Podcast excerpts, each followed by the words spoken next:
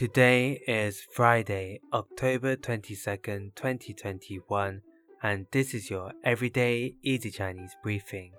大家好，我是林老师, and in under 5 minutes every weekday, you'll learn a new word and how to use this word correctly in phrases and sentences.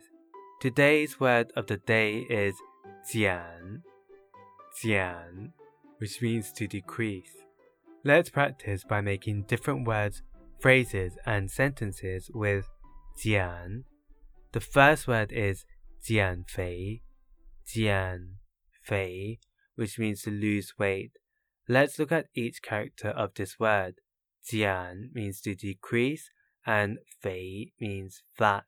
A way of using it in a sentence is 有些人拼命节食也不能减肥。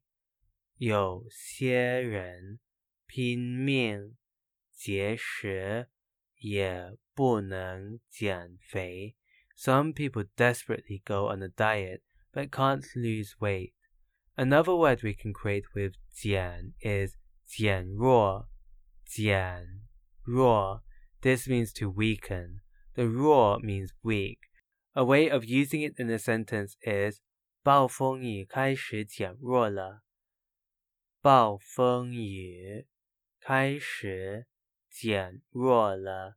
The storm began to weaken. Finally, we can create the word 减价,减价, which means to discount. The 价 here means price. A way of using it in a sentence is 夏天的衣服开始减价了。夏天的衣服开始 Jian, Prices for summer clothes are starting to be on discount.